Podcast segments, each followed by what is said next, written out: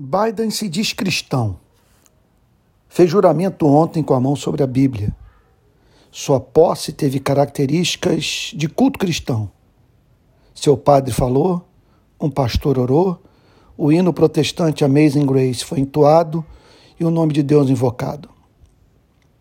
Indago. O fato dele dizer que é cristão o torna cristão?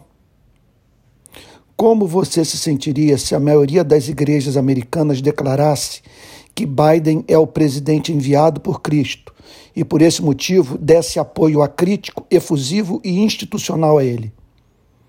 Como os cristãos americanos devem se comportar caso Biden cometa erros, insulte pessoas, demonstre incapacidade de governar o país durante a pandemia?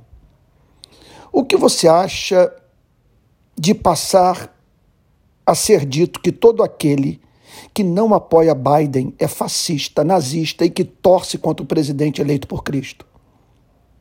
Você tenciona espalhar pelas redes sociais as críticas que a imprensa fará aos equívocos do seu governo?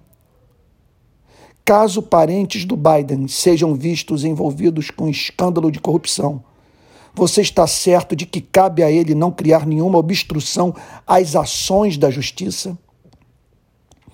Se ele prescrever óleo de fígado de bacalhau como forma de combate à Covid-19, você o chamará de irresponsável e exigirá que infectologistas e epidemiologistas condenem o que declarou?